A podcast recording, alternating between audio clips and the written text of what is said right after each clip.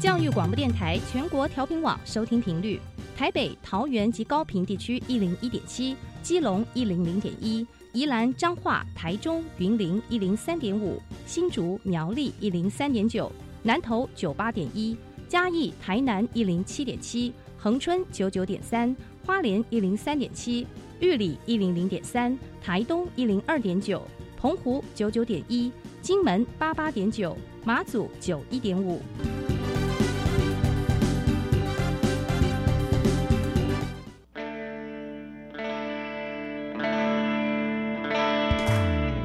时时有惊喜，生活处处是学习。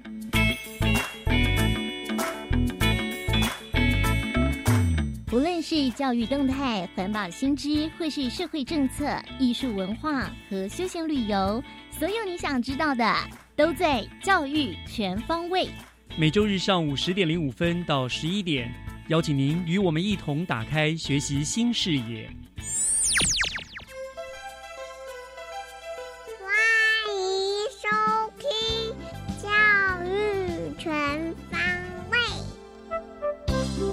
早安，各位亲爱的听众朋友们，欢迎收听五月二十八号的教育全方位，我是岳志忠。大家最近过得如何呢？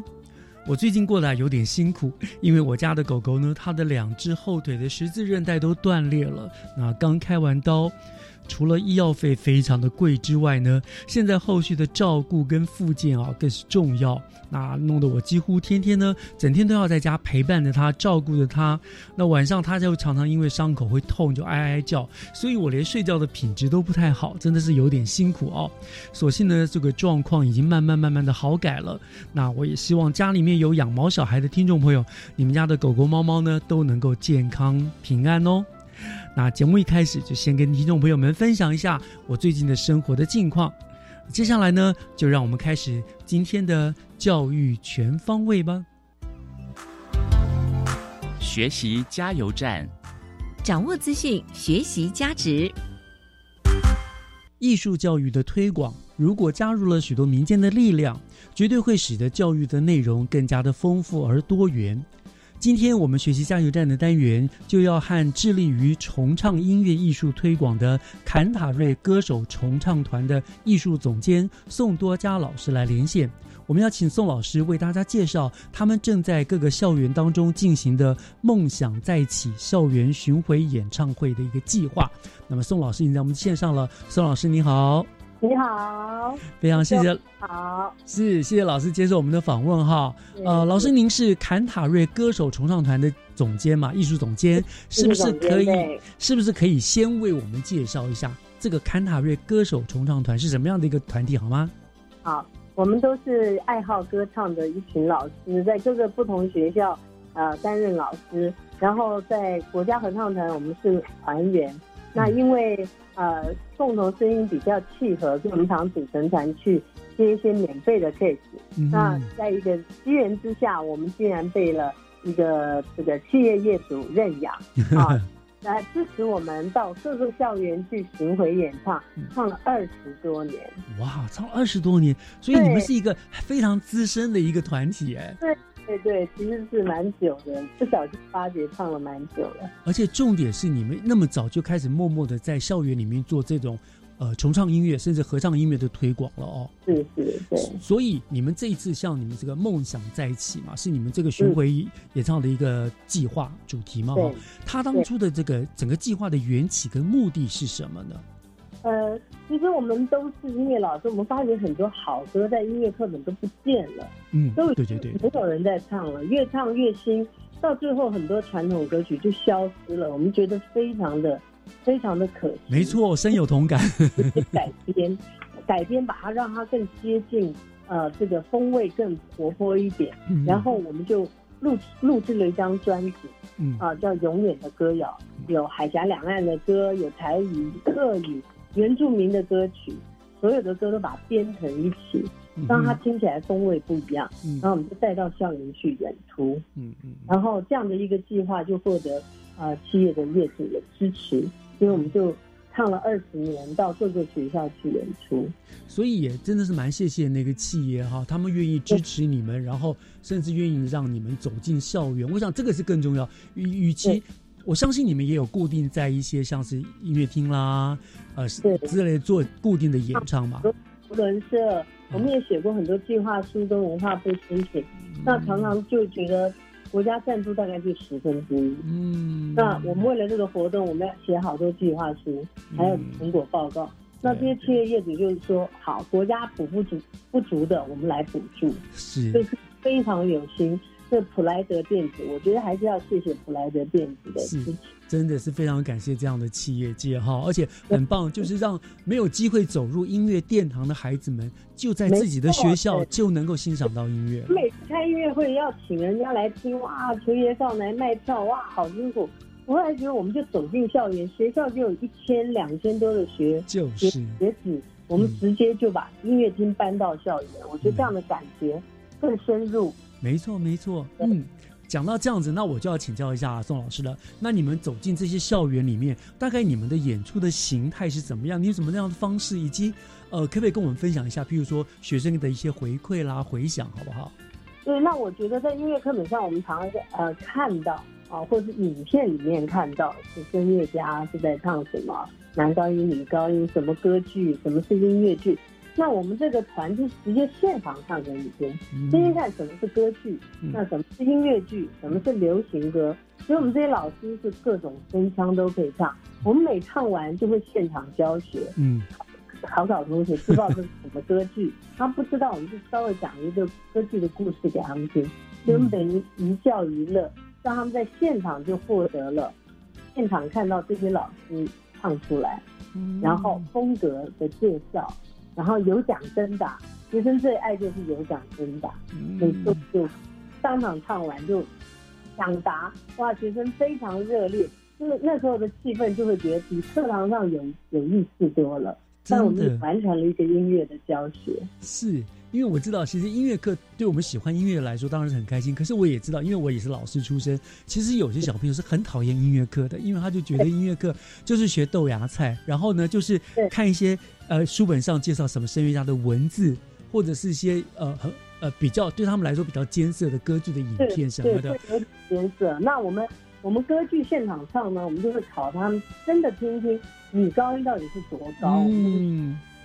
男高音多高，男低音多低？嗯，低哇是这些老师真的本人唱出来的，不是影片里的，对，都有意思多了。而且就是这个是更立体了，对不对？他就是甚至哦，原来这个就是高音的，对。然后你们有现场的问答什么的，让他们吸引他们更多的注意力。我觉得这真的是很棒的一个音乐推广。我们也会唱一些接他们进去的，比如说我们今年校园节我们就特别带了金马奖最佳这个歌曲这个。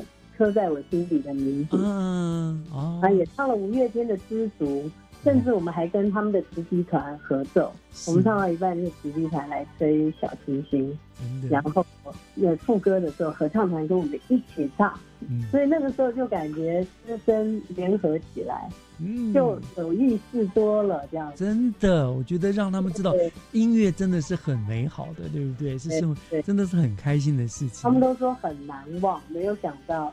国家乐厅走到学校来，是是，所以你们这样的推广又多了好多好多以后对于音乐艺术的爱好者这样子。对，那我们也很希望这个活动我们可以继续唱下去，嗯，甚至有更多的团体也传承下去。对对对对对，带到学校，然后他们也交流。对，嗯，我们大概希望每一个学年我们有个六个学校，哦，以前上十个学校，后来实在觉得老师们。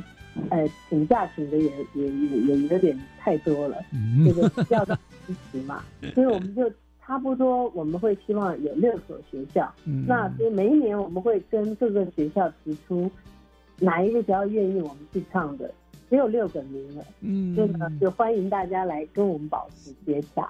嗯，所以所以你们那个团里面的成员也大很多都是老师，对不对？英很多是老师，是是几是，乎大学的老师、嗯，国中的、高中的、小学的老师，通通都有。所以更懂学生心理，更能互，动哈很。懂他们想要的东西。是，那宋老师，那我想请教，那你自己这样做二十多年来走下来哈，你在这个推动校园巡回，呃，推广音乐艺术哈，您觉得对你自己你最大的感想跟收获是什么？呃，我觉得呃，这种跨校的感觉，让我们这些老师悠游在不同年龄。我们有唱到湛江大学，嗯我们有唱到国光国小，嗯所以我们有时候会接触到不同年龄层学学生的那个 feedback 是不太一样的。嗯，但是我们会觉得音乐教育是非常重要的，而且还是可以很活灵活的，嗯是可以搭配舞台现场嗯。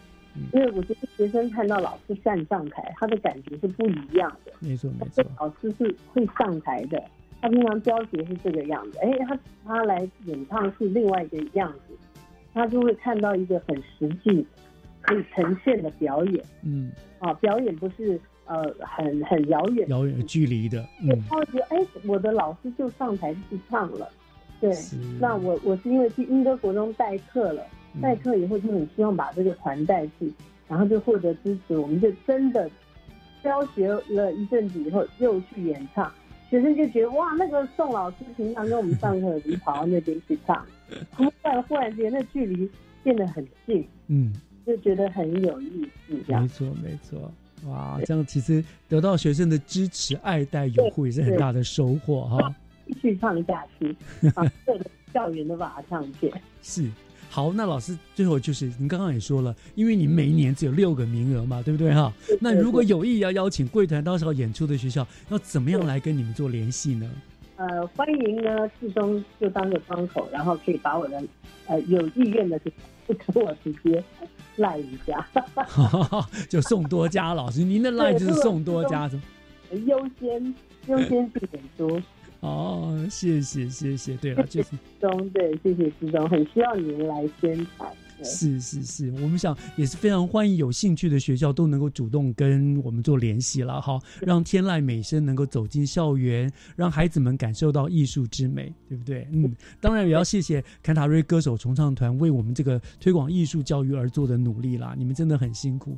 感谢，嗯感是谢布莱德电子的支持。嗯，我们也更应该谢谢你啦，特别谢谢宋老师今天接受我们的访问，谢谢宋多佳老师，谢谢志忠的访问，谢谢。接下来请听《娃娃看天下》。听小朋友分享校园里的事。欢迎收听《娃娃看天下》。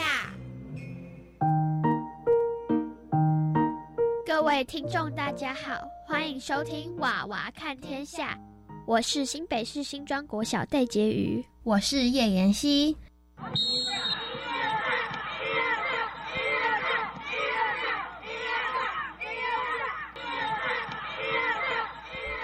下，一二下，快快快，跟我一起喊！一二下，一二下，一二下！哦耶，我赢了！真的，我们赢了，哎，听众们可不知道我们赢了什么哎。就是拔河比赛啊！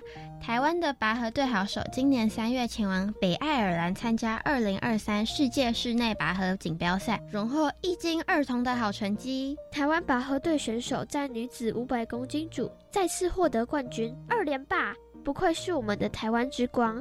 明年世界室内拔河锦标赛将在瑞典举行，相信拔河队伍将再创佳绩，让我们拭目以待。拔河时奋力喊出“一二下”的口号，不仅能带动浑身的力量，也会让整个团队更有凝聚力。是啊，拔河当下大家全神贯注，所有精力全汇集在拔河身上。拔河是一项很特别的团队竞赛运动，大部分的竞赛都是向前进攻，但拔河却是集体奋力向后走。在唐朝之前，拔河称之为牵钩，牵手的牵，钩子的钩。这个钩指的是一种可以在战争时把对方的船只拖住或推开的工具，据说源自于战国时期。当时楚越两国打水战，著名的木匠鲁班便为楚国设计出这样的工具。为了训练士兵的使用牵钩这项技能，军队里会准备一条粗大的竹索，把士兵分为两队。让他们各拉竹索的一端，互相用力。后来，这种军队训练活动才逐渐演化为民间的一种游戏。竹索改为一百多公尺长的大麻绳，麻绳正中央插一面大旗，旗的两边规划两条直线，称为河界线。比赛时以两条河界线为胜负标志。这就是为什么拔河叫拔河，而不叫拔绳。现在的拔河绳是马尼拉绳，比赛用的绳子可承受六千公斤以上的力量。影响拔河的因素不仅只有力量，身高、体重与技术都是关键。拔河这项运动与杠杆原理有密切的关系。拔河时，我们的脚就像是支点，当支点与作用力的距离越长，也就是选手的身高越高，力臂就越长。此时力矩越大，可以产生的力量就越大。所以，当两位选手身体向后躺、倾斜的角度相同时，身高较高的选手会因为力臂长而产生较大的力量哦。这也就是为什么老师一直强调向后躺的原因。在握绳方面，绳子的握法也是有规定。锁绳犯规指的是任何妨碍绳子自由移动的握绳法，而爬绳犯规则是用双手拉长绳子。这都是严格禁止的。拔河时，如果不小心跌坐在地上，必须立刻起身；如果故意坐在地上，没有立即回到原位，就是所谓的坐地犯规。还有，不可以恶意松手放绳，那是犯规且非常危险的动作。我小的班级拔河比赛。可以说是除了大队接力之外，让同学们最热血沸腾的比赛了。两方队伍专注聆听裁判哨音，都想抢第一拍拔得先机。抢第一拍固然重要，但拔河不是靠蛮力，要懂得团队合作。每一个人必须将身体重心压低，放心的向后躺，接着努力的向后走。队员之间节奏一致，重心不偏移，很重要。你还记得那次友谊赛，我们班突然像骨牌一样的纷纷跌倒吗？那次就是使劲的拔，却没留意到重心渐渐偏移。那次超多人挂彩的。对啊，那次跌倒手脚都破皮，我们才知道为何老师严格要求服装，其实就是要我们。注意安全，一个负责任的运动员，首先得懂得保护自己。不经一事不长一智，你记得吗？三战三败后，体育老师让我们练习跟大树对拔，并请候补同学帮我们模拟摇绳的突发状况。体育老师的摇绳力道可以说是海啸级的，我们好几个人都重心不稳，跌坐在地。这时，老师又借此训练我们快速起身。天哪，拔河简直是满满的回忆杀！我们来听听同学们怎么说。原以为我早已和体育脱离了关系，却没想到拔河这项运动让我能对这个班尽一份心力。练习过程中，老师教了许多拔河的技巧，而在一次次的努力过后，我们班也前进了四强。我从一开始动作就不太正确，体育老师还献出自己的休息时间来教我正确的拔河姿势。在经过这次的练习，我的动作也比原来的标准很多。也谢谢体育老师的精心教导。在拔河比赛的时候，我是排在前面的。当我看到对方凶巴巴的眼神之后，令我非常害怕。但是这也代表他要使出全力，所以我们也要使出更强大的力气对付他。这次的拔河比赛，我非常感谢体育老师，因为在比赛中他都会帮我们录影，并且分析别班的状况，还有调整我们的动作。而我是站在后排的，如果前中班跌倒的话，我们要撑住。谢谢体育老师的用心教导，在连三败后帮我们调整动作，让我们能重振旗鼓，重拾信心。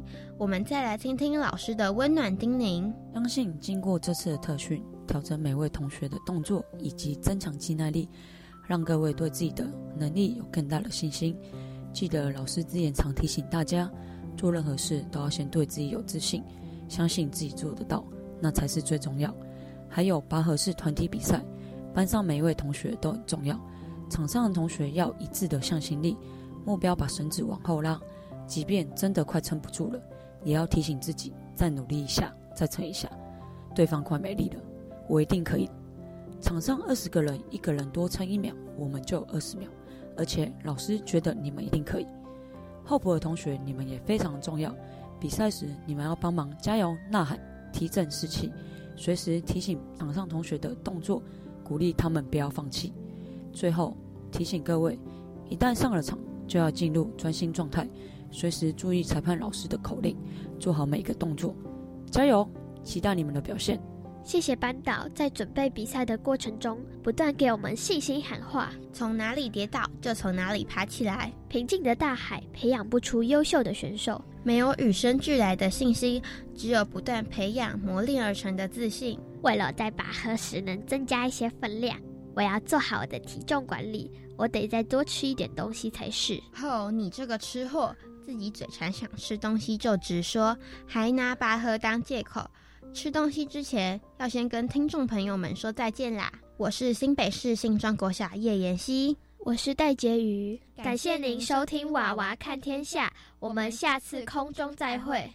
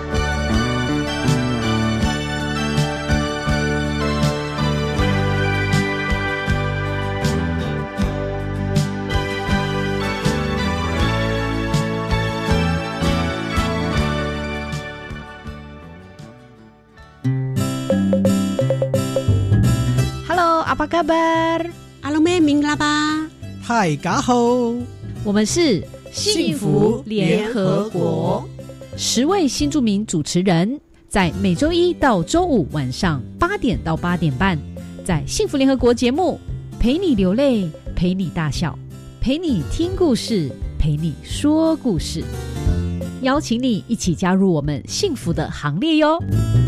加油！我是头号粉丝。哇，有来自全球各大学运动顶尖好手竞技，你是支持谁呢？我当然支持台湾选手。第三十一届世大运今年七月二十八号到八月八号在中国大陆成都举行，我们一定要帮台湾健儿加油打气，让选手有信心超越自我。希望选手们在世大运上可以夺得佳绩，让世界看见台湾。以上广告是由教育部提供。劳工职业灾害保险及保护法自一百一十一年五月一日实施。十五岁以上受雇于登记有案或设有税籍单位的劳工，均应由雇主申报投保。四人以下单位劳工、六十五岁以上劳工及家事移工都是强制投保对象哦。提醒雇主应于员工到职当日申报投保劳工保险、就业保险及职灾保险，否则将有相关罚则适用，并依法公布雇主违规事由。劳动部劳工保险局广告。合唱无设限，我们是台北室内合唱团。您现在收听的是教育广播电台。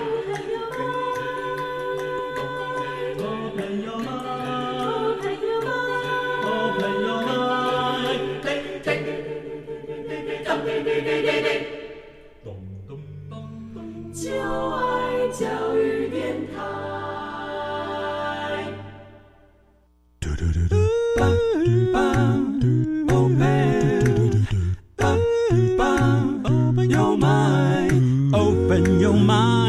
就爱教育电台。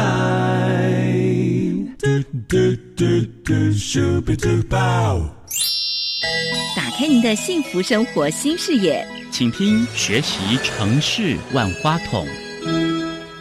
您正在收听的节目是教育广播电台《教育全方位》，我是岳志忠。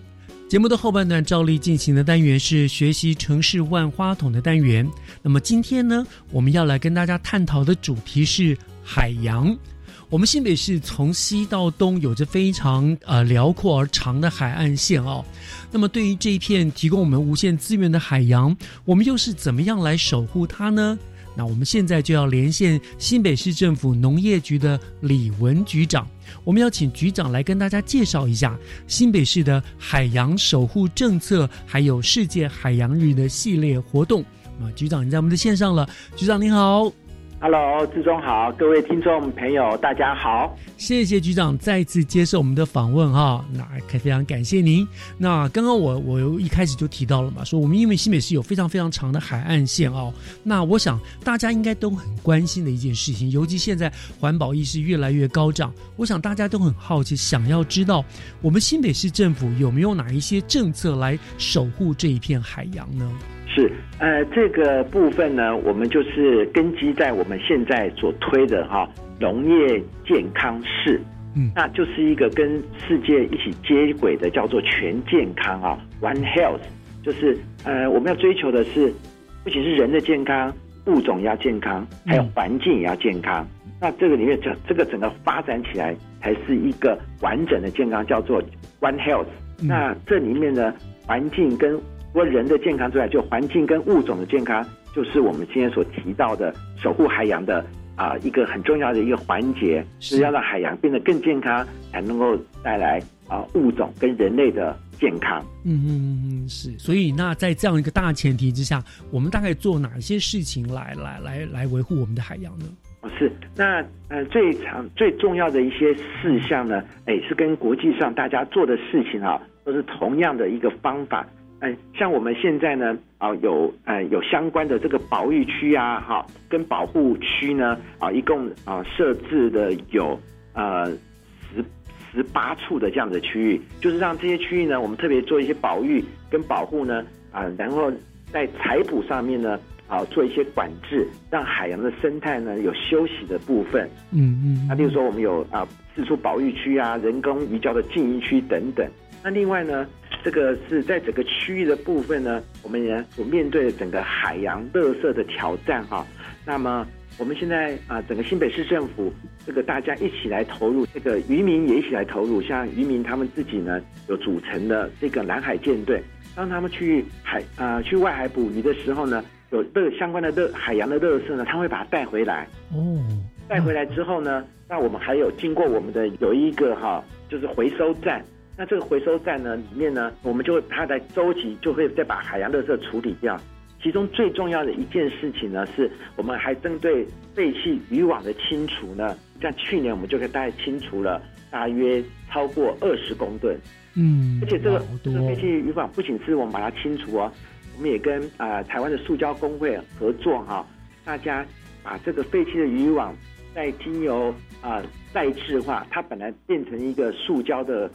原料颗粒，然后可以再做出，就可以成为一个原料，可以再做出其他的成品，像是太阳镜眼镜的镜框啊、椅子啊等等，这个塑料，所以它是一个全部的一个循环来做这个事情。嗯嗯。那另外，当然传统上持续的，我们也对海洋的资源哈有保育。那例如说，我们做了啊山海造林，让珊瑚嗯移植更多的种植珊瑚，因为珊瑚礁呢就是像海洋中的。热带丛林啊，嗯嗯，创造出生物的一个多样性在那边，那么也会针对一些需要的物种呢，来做过科学的方法调查之后来做放流啊，让来用啊增育海洋的资源，就是来弥补现在海洋上面如果有一些不足的地方呢。然后来把它补足，这是大概就是这三个方向，一个是环境的方面，嗯，这是啊面对人类的垃圾的部分啊，让海洋更健康，最后就是让补足海洋的不足，从这三个面向来完成。是，所以有这个是要包括了整个环境的呃永续呃维护，然后另外一个改善嘛，对不对？就是清除垃圾，然后让它永续哈。那呃局长，我我想要请请教你，就是。在维护海洋生态的部分，哈，您刚刚说你们有设置了很多的一些禁渔区，是不是？还有什么渔呃保护区是吗？是，那呃，像我们设出了四处的保护保育区，哈，嗯，有呃人工鱼礁的禁渔区，还有保护的礁区，跟应该还有五处的刺网的禁渔区。嗯，那这个部分呢，像这个保育区就是禁止所有的采捕的动作。嗯，啊，刺网的渔区呢，就是在这个地方呢。我们发就是在这个，尤其是郊岸的地区哈，我们会禁止啊，在一定的地方呢，会禁止使用的刺网渔具。例如说，在我们的瑞芳的禁渔区、刺网的禁渔区呢，我们就从海岸线哈往外三海里内哈，就禁止使用各种的刺网的渔具。嗯，可以避免刺网留在啊那个地方。二方面呢，也可以让那边的生物呢，不会因为因为不会因为刺网这个比较具有。啊，全面性的捕捞哈，而影响到当地物种的啊的数量，甚至被灭绝了，对不对？对对对，就过量的。有些地方当时会用月份来，像万里的，我们就用根据根据那边的情况哈，啊，可能就是用月份来做一个管制，就是它就有经过科学的调查之后，那随时。滚动式的改变是，就是让这些生物种物种有喘息的机会啦，对不对？喘息繁衍，不要就是古以前竭泽而渔，就是有多少捞多少。那现在我们就是尽量就希望他们有有休息的机会，然后我们这个才能够永续发展嘛，对那像例如说啊，刚才所提到保育区啊，那像啊我们在保育区像万里瑞瑞芳这些保育区，那个九孔啊，我们就会说这个。要满五公分以上才能够采捕。嗯，是是是。是像石花菜呀，就是呃，每一年呢，十月到第二年的四月这一段时间呢，就不要让它采捕，刚好是它的嗯它的生长期过了之后，然后大家再来采捕。目前其实在在地的渔人呢、职人呢，他们对于这些啊，经过这些年来以后，其实最让人家感动的是，他们都很清楚，所以他们很愿意一起来完成这些事情啊。因为他们是最清楚感受到海洋资源改变的人，是他们小时候到现在，所以他们都是他们其实是大家一起来做，才能够把这个事情把它完成的。是，这样这很很很感动。就是呃，政府做了呼吁，但是渔民他们自己感同身受，他们自己知道呃，一定要有这样这个这个这个才能够永续嘛，对不对哈？才能够让自自己能够持续下去。所以大家一起合作，这个真的是很棒的。那讲到合作的事情，我看这次资料也有说，呃，局端那个地方你们有跟国立台湾海洋大学合作一个富裕的动作嘛，对不对？好像你们每一年都会富裕很多的物种在在那边流放，是吗？是，嗯，我们这是一个长期的合作。我们自己呢，在贡寮有一个富裕园区，就是做这些工作的。那其中呢，也跟海洋大学一起合作几个比较重要的计划，像我们啊之前有提过的双花计划，就是富裕花枝跟花蟹。哦，双花花枝花蟹，对对对对，因为那个花枝呢，是我们在地很很重要的物物产嘛，啊，那花蟹你知道是我们推万里蟹，所以在推万里蟹的时候，同时间。也完成也要做永续的工作，嗯，那还有很像有一些像水晶凤凰螺啊啊凤凰螺这些呢啊九孔苗啊这些呢这些都是在做这样子的事情。那呃这个特别要提的，我们跟海洋大学是一个常年的合作，是已经历经了呃将近有十年的时间了。那么这个合作呢，它是呃持续的工作，它不会停止。此外呢，这个合作的老师呢，从原来的呃这个这些物种呢，还最近呢，过去这几年最新的又延伸到珊瑚的富裕，嗯，是种植珊瑚啊等等啊一起来做。那其中呢，那个跟我们合作最久的一个林华德博士呢，他从他从研究博士开始到现在成为海大的这个教授啊，他也和获得我们那个中华民国十大杰出青年，对，我们也很与有荣焉啊。嗯。这是这是实至名归了哈！对于海洋的生物的这样子的一个保育啊，我想这个真的是一个永续、永远要做的事情，不是说做了三五年就好了，一直要做下去。而且更重要的是，你们就已经影响到了当地的渔民嘛，他们的观念也都改变了，对不对？对啊，其实是互相改变了。因为我刚才一直在呃跟大家说明一件事情，这个这个事情是啊是长期的，那它不会有什么火花，不会有什么呃。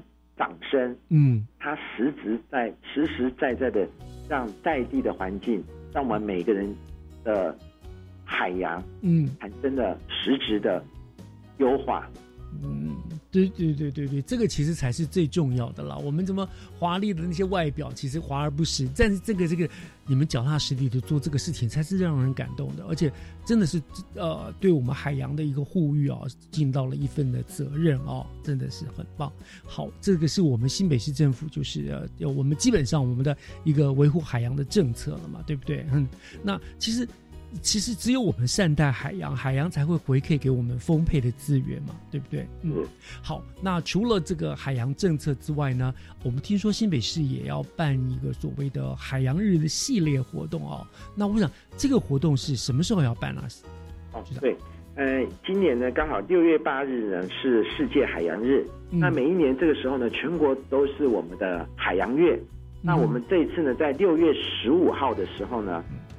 就会在我们的呃，其实这个刚刚讲到这个教育哈，这就是我们一直都跟在当地的有一个福联国小，嗯，那我们一起我们就会跟他一起合作啊，来办这一个一个活动哈，叫做花枝鸟跟九口苗的放流，以及海洋造林，就是珊瑚富裕的部分，嗯，那这个样子做的部分，就是我们跟福联国小的小学生哈一起合作，那大家呢一起来把，呃，我们这次呢就是。啊，会放尾放流哈，啊，经过调查之后，我们会放流五千尾的花枝苗，嗯，一万粒的花枝的受精卵，还有十一万粒的九孔苗，在啊我们这一个福联国家以及会也会包含啊，呃毛澳湾这个地区，那么呢，呃让小学生呢一起来参与这样子的放流，然后这个让这样子的部分，一方面增育了海洋的资源，二方面呢相关的海洋教育也是在地的教育。在地的小学生呢，让他们在地的生活的海洋呢，他们从小呢就扎根，把海洋教育呢把它推出来。是，我想这是非常重要的哈，就扎根从小做起，让他们从小就有这样的保育、富裕的观念了。那大了以后，他们就觉得那是一定的，那就是生活的日常，我们一定要这样做，对不对？真的是很重要的工作。好，那我们刚刚讲说，这是一个海洋呃日的是系列活动。那刚刚讲的一个是一个福联国小合作的，当然一定还有其他的。不过我们稍微休息一下，回来再请局长给我们介绍海洋日还有其他的系列的活动的内容，好吗？好，好，我们稍后回来。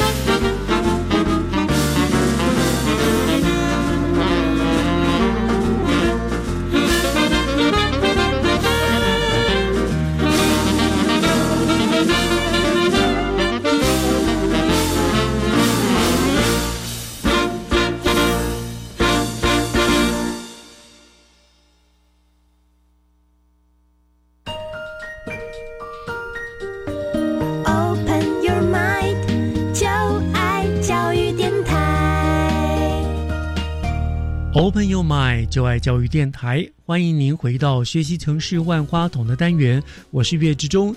今天跟我们做连线的是新北市政府农业局的李文局长哦，他来跟我们谈的呢是海洋，包括了我们新北市的一些海洋政策。我想永续富裕是我们一个很大的一个目标。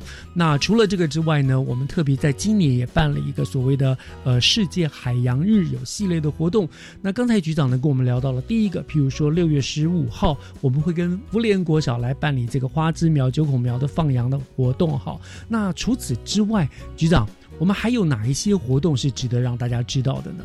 对，那另外还有一个也是很重要的，在六月八号哈，这个世界海洋日的时候呢，嗯，哦，我们呢也要也是一样是放流的工作啦，哈，但是呢是要让大家呢来让大家能够知道，我们特别让大家。能够把我们中间呢，我们在这个美燕山这个渔港呢，哈，它是一个比较低度使用的渔港的一个地方呢，我们设了一个中间的育成的示范基地，就让大家呢从当天开始呢，呃，我们把这个育成基地里面呢，它这个特色呢，就是它是一个垂直性的一个育成基地呢，就是，呃，当我们在我们的富裕园区有一些啊鱼苗啊什么的，当我们要放流的时候呢，会先到这个育成基地，嗯，它就是一个在海洋当中，而且它是一个跟海洋结合在一起，一个形成一个完整的生物链的地方，这样可以提升这样子放流的这个存活率。嗯，那这这个基地呢，我们这次呢也会在面办理一个啊，包括主要是鱼种的放流的部分。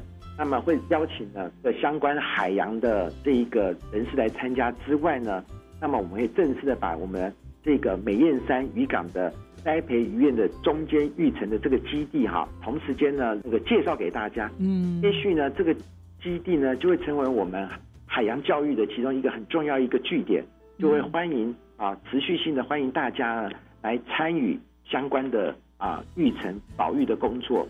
那其中第一波呢就是在地的。居民跟在地的渔民呢，就会参与这个啊，我们美燕山呢栽培渔业的这个育成基地的工作。就是在地的大家一起来完成啊海洋保育的工作。嗯，也就是说，你们把一个渔港给它转型变成一个育成的示范基地了，这样子。就是听你讲，然后以后会在那个地方都会鱼要要放养鱼，会在现在让它在那边生活一阵子，习惯了那方的海洋海流之后再放这样子。是，而且这是全国首创的，这是第一个有这样子的地方。是是是是，对对对，讲到这个地方，我们也要提醒听众朋友，就是放养这个鱼类是很重要的事情，可是不能乱放，对不对？对，因为那个，所以我们都叫放流哈，嗯它是一个完整的一个科学的一个部分，是调查。然后什么样的物种，而且物种什么时候跟多，哎哎，大概是呃成熟到什么物什么期呢，才能够去做这样放流呢？都是啊要有科学的依据的，而且是长期观察。才能够得到是，所以你那个盲目的随意什么慈善啊、放爱心、放流，那个其实是错误的行为。因为有时候你可能反而会害了他们，对不对？他们可能活不下来，或者是他反而会去破坏了原有的生态状况。没错，所以放流跟放生是完全不同不同的哈。所以大家千万不要乱乱来乱放。对，放生哎不是不好，但是放生还是要回到放流的标准是啊来看。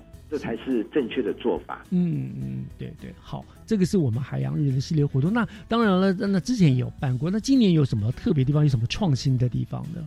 这个最大的创新的地方呢？哈，除了就是我们刚刚讲的这些呢，是最大的创新的部分。就是像我们刚刚说的哈，以往呢，这是只是一个活动，我们把我们一整年来的努力呢，透过这个活动让大家知道，就一起来参与这个之外。但是 今年最大的创新呢，是。我们要让长期的，像不管是我们的育成的基地啊，或者我们富裕园区的工作呢，啊，像珊瑚的培育啊，我们要长期的啊邀请社会大众还有学生呢一起来参与。这是我们这次呢啊把海洋教育、海洋月、海洋教育的工作呢变成长期持续一整年的活动哈，来做这个事情。这是我们会逐每个梯次、每个方法呢来开放让。大家一起来，比如说啊，山谷要富裕了，嗯，要种植了，要栽培了，就请就开放一些学堂，让大家能够学习，然后诶开始参与，或者是我们的刚刚讲的育成的基地，先由在地的居民，然后呢也欢迎啊，我们会把它设计成让大家呢有兴趣的可以一起来。顺便提醒提一下，像我们有个海洋防卫队哈，就是同样的模式，我们的海洋防卫队是一些潜水者哈。他们一起来参加，让他们利用他们的专长跟他们的嗜好，当他在潜水的时候呢，不只是去观赏海中的美丽，他们也潜水进去呢，那些在沿海中哈岩石上的覆网把它清除掉。哦，所以是同样的一个理念，就是我们让大家一起来参与我们的海洋保育的工作。这是对今年呢啊，我们一个最大的创新就是把它更扩大，让大家一起来参与。很棒，很棒，真的是让让那潜水的人员不再只是去玩而已了，他也负有责任。我一面潜水，我一面帮忙来清除这些海中的垃圾，对不对？然后你们这个活动好像很多都在毛澳湾那个地方来进行，对不对？哦，对，因为今年这个重点呢，就是在因为毛澳湾是全台湾第一个栽培渔业示范区啊。哦，它的呃增，它的各方面调查都很充足，那鱼类资源的这个增育啊，各方面呢，啊，刚好够那个地方。也是本来就是一个台湾很重要的近海的渔场，嗯，范围，嗯，那当然呢，像有一些刚刚所提到的啊，今年呢，我们还有也是面对这个海洋垃圾哈，因为很多渔港呢，它是面临深受海洋垃圾之苦啊。其实那个那个一些垃圾不是渔港本身的，是海漂，因为洋流的关系，会海漂会进来，聚集在那边。对，所以它就因应这样子，所以我也从同样的理念，让大家一起来参与，是我们会请。渔会呢，啊，每个渔港呢，有一些志工呢，大家一起来参与这样的进港的活动。是是是是，好。那呃，一般的听众其实要参与也是可以的嘛，对不对？哈，对，非常欢迎。像我们都会开放啊，哎，像那个珊瑚小学堂啊，就非常欢迎，也。哎，过往的经验呢，我们试办也非常受欢迎。嗯，接下来欢迎大家一起来种珊瑚。是是是，那其实相关的讯息的话，我们都可以到农业局的官网上面可以查得到嘛？什么时候要做什么，然后如何报名，对不对？都可以都可以上官网查得到哦。哎，还有就是，嗯，像渔业处的啊，渔业处的官网啊，嗯，还有渔业处的 Facebook 啊，娱乐快报啊，嗯，会把这些啊参与的活动啊都会提出来，所以大家。呃随呃随时看就可以掌握最新的讯息。是是是是，没错。好，那当然我们也知道这几年哦，呃，为了让这个我们的渔民呢，他们都能够有创造更多的商机，所以呢，我们新北市政府其实也非常积极的去推动相关的渔业的活动，譬如说，呃，万里蟹啦。共聊暴雨啊，等等这些渔业活动嘛，哈，对于在地的渔民来说，增加了很多的收入，哈。可是，科呃局长是这样子推销这些渔农产品和那个资源保育哦，是不是会有某些程度上面的冲突？那像这样的冲突，你们怎么解决的？让这个大家又可以新又可以尽情的享受到这些新鲜的美食的海鲜，但是又做到了我们的保育，你们怎么样同时兼顾呢？哦，对。那呃，其实这件事情呢，其实呃，不只是新北市政府啊，是啊，全台湾呢，大家都有在做。那像例如说，呃，我们呃一个很成功的渔产啊，叫做万里蟹。嗯。那么在万里蟹的部分呢，其实全台湾大家就有定了哈。那像我们的花蟹哈，跟三铁蟹呢，在就是未满九公分的，跟未满我们十旬哈，就是。呃，万里蟹里面的十旬呢，是未满七公分就不能采捕。嗯，全台湾都有这样子的定定。那也是让我们同时间呢，在我们万里蟹的部分呢，每年的八月一号到十二月三十一号哈，是禁止呢采捕哈抱卵母蟹。那这个工作呢，或者是呃，我们有针对一些刺网的这个渔业哈，就刚有提到的哈，这个刺网的渔业的限制。而且刺网呢，这样子的这样这样子的渔具呢，这个渔网呢，那我们也是在中央还没有推出来之前呢，我们就已经先推出实名制啊。嗯。那这些的目的，像实名制就是这个渔网呢是属于哪一个渔船组的都知道。这样子以后呢，他要他们就会让大家能够要有负责任的渔业呢，要负责任的清除这些渔网，要完整。这些工作呢，当然看起来好像是跟。啊，这些渔民他们的呃想要采捕的渔业呢有冲突，可是就像我们刚刚说的，因为他们是最了解渔业的人，最了解海洋的人，没错。看到这样子的变化，经过整个社会教育的改变呢，现在像我们刚刚讲的这些啊抱卵母蟹的禁捕啊，或者啊太小的蟹类不要捕捉的这些的部分呢，啊，其实执行最大的工程呢，都是那些渔民。嗯，渔民他们自己在做的时候呢。他们就不会采捕了，啊，不然啊，政府哈官兵捉强盗这样的工作哈 是是抓不胜抓，很也没有效果。对对对，啊，是他们一起是他们来做的，所以你可以看到现在在呃呃市面上哈，像我们的万里蟹呢，是很像这样子的太小的蟹或抱卵母蟹呢，是呃在市面上呢看不到看不到的，嗯，对，就是不像以往哈，就是很多啊哇这个。螃蟹很小，就拿去卖，卖到做火锅那最下面做火锅。现在不会有这个问题了。是是，不仅是呃渔民，然后这个相关的这些呃餐厅业者啊，他们也愿意配合，大家是一起来做的。嗯，对，像那个呃渔网也是一样啊，这个当然也也刚开始呃会有，也许会有些阵痛期，可是现在呃不仅新北市做了，啊。新北市啊，依然刚开始大家先推了之后呢，现在全国都一致的推行，表示这样子的概念呢是大家都要接受，也大家也越来越能接受。是我们也很高兴大家都能够接受，而且愿意接受这样的一个事情了哈，因为这样才是真正的有序的一个正确的做法嘛哈。那我们也这样听呃局长这样聊，我们晓得。这个保障海洋生态的永续，真的是一门非常非常重要的课题了。我真的是也很高兴，就是我们目前真的是朝对的方向不断在前进当中哈。嗯，好，那我想我们今天就非常谢谢李文局长，让我们知道了新北市有着非常周全的海洋政策，同时也借着非常有意义的世界海洋日的系列活动，来实际的进行保育富裕的工作。那我们也希望大家都能够一起来响应，大家都尽一份。守护海洋的责任，我们的这个海洋资源就会维护的更美好了。嗯，那我想今天就再一次感谢局长又接受我们的访问哦，谢谢局长，谢谢志忠，谢谢各位听众，大家呢一起来创造海洋的健康呢，就是维护我们自己本身的身体的健康，大家一起来做农业健康事。没错，我们大家一起加油，谢谢局长，谢谢，谢谢。